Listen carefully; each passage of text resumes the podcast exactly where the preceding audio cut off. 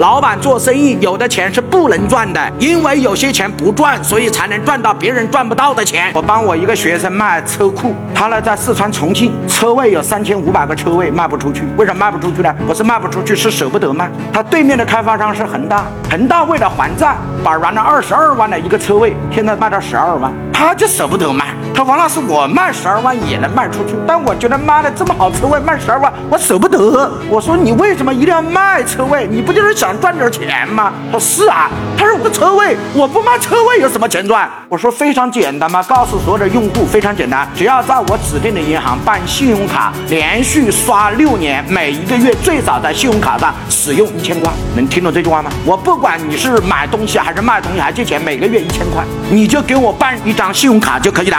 你办五万、十万的额度，你怎么办都可以，反正你每个月最少要用一千块的额度，连用六年，我这个车位送给你。哎，你告诉我你办不办？哎，你用不用？这哪里不是花钱呢？我用这这信用卡，我也是在用。哎，有人又在问，又在想，那赚什么钱呢？大家知不知道？你帮银行办信用卡，银行是给你返利的，能不能知道？你帮银行办的信用卡越大，银行给你的回扣和佣金就越大。信用卡的年利息达到了百分之九点五到百分之十八，信用卡是高额的存款利息的 N 倍。银行不喜欢储蓄卡，银行最希望的是信用卡。